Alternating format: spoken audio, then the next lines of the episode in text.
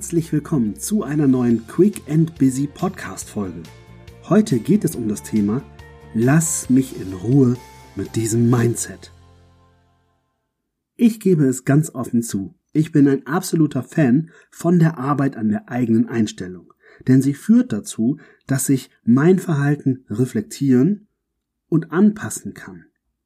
Ich mag es, wenn ich dazu beisteuern kann, dass ich selber oder aber auch Menschen durch Coaching oder Selbstcoaching an ihre Potenziale gelangen, sich darüber bewusst werden, zu was sie eigentlich fähig sind und dann gemeinsam mit ihnen oder im Selbstcoaching auch mit mir selber Strategien zu erarbeiten, wie die Meilensteine, die man sich dann setzt, erreicht werden können.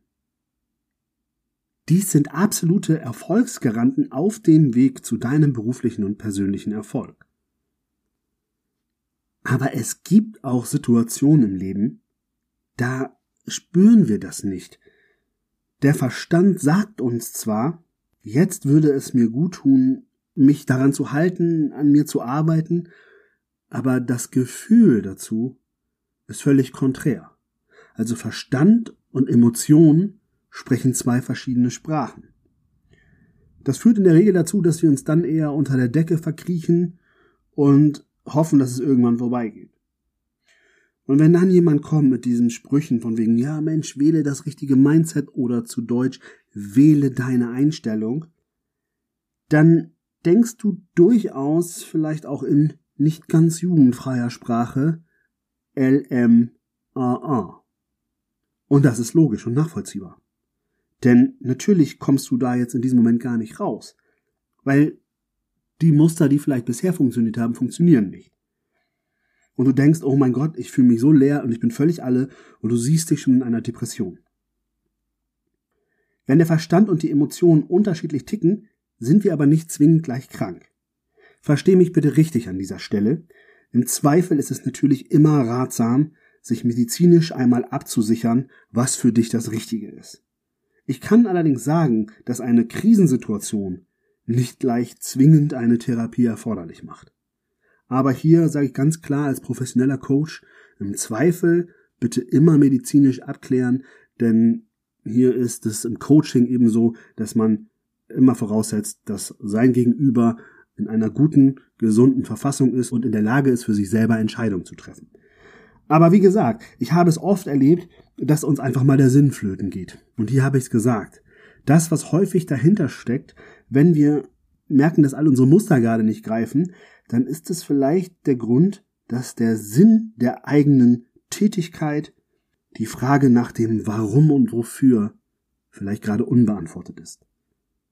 Gerade wenn du in der aktuellen Zeit vielleicht schon sehr lange im Homeoffice bist oder, oder vielleicht sogar schon sehr lange in Kurzarbeit steckst, dann kann dir ganz schnell mal der Sinn flöten gehen, für was und für wen und wieso du das alles tust, weil dir vielleicht auch in diesem Moment gerade diese Fragen nicht mehr beantwortet werden können.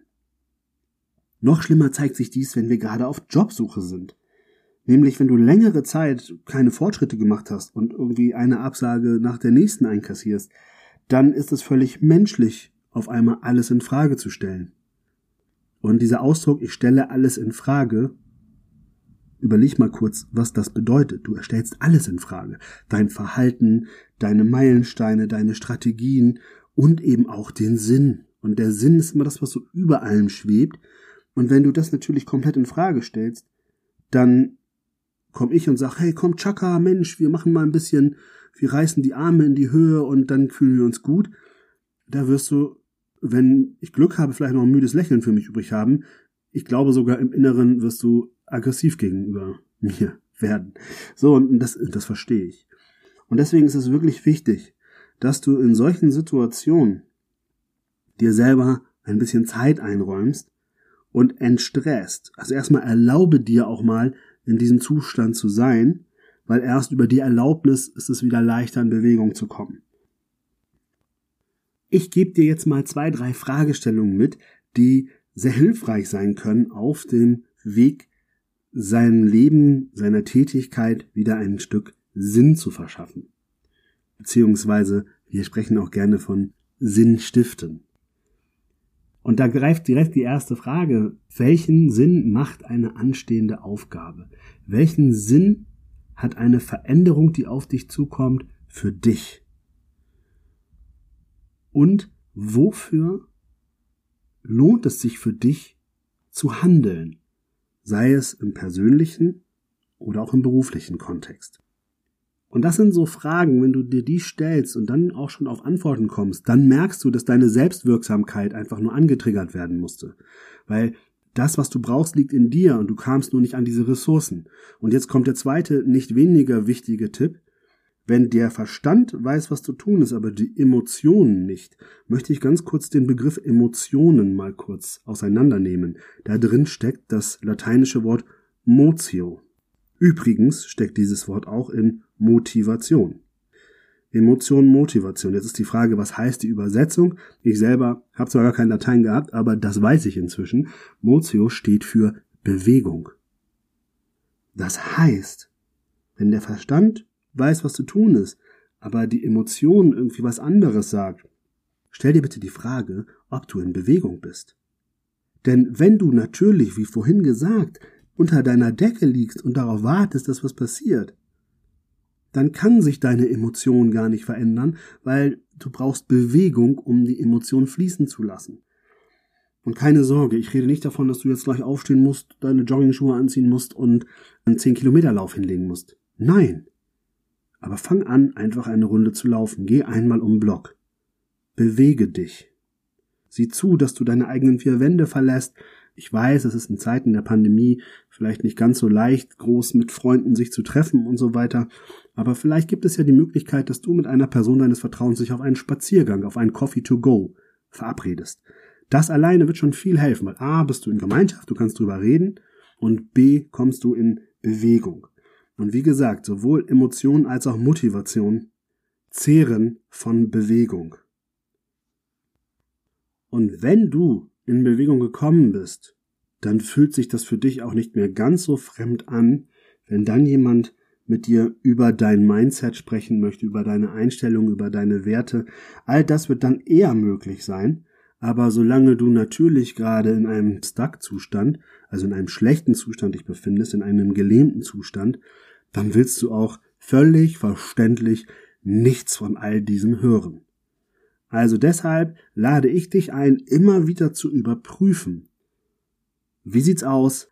Ist für dich klar, warum du etwas tust? Wenn ja, super, dann besteht auch nicht die Gefahr, schnell in eine Lähmung zu kommen. Aber wenn du mal merkst, es hakt gerade, dann bitte nicht gleich in Panik verfallen und denken, oh Gott, ich bin jetzt wahnsinnig schlimm krank, sondern geh die Fragen durch. Habe ich einen Sinn für mein eigenes Handeln? Fehlt mir da was? Passt das zu dem, was ich auch sein möchte? Also handle ich auch so, wie es mir selber gefällt, oder ist, um den Sinn der Tätigkeit zu erreichen, ist notwendig, dass ich komplett gegen mich selber handle.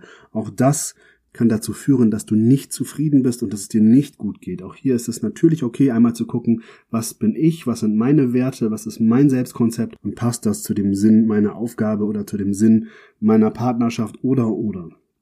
Und schon wirst du merken, dass du deine Selbstwirksamkeit aktivierst gepaart mit Bewegung. Ich kann es nicht oft genug sagen.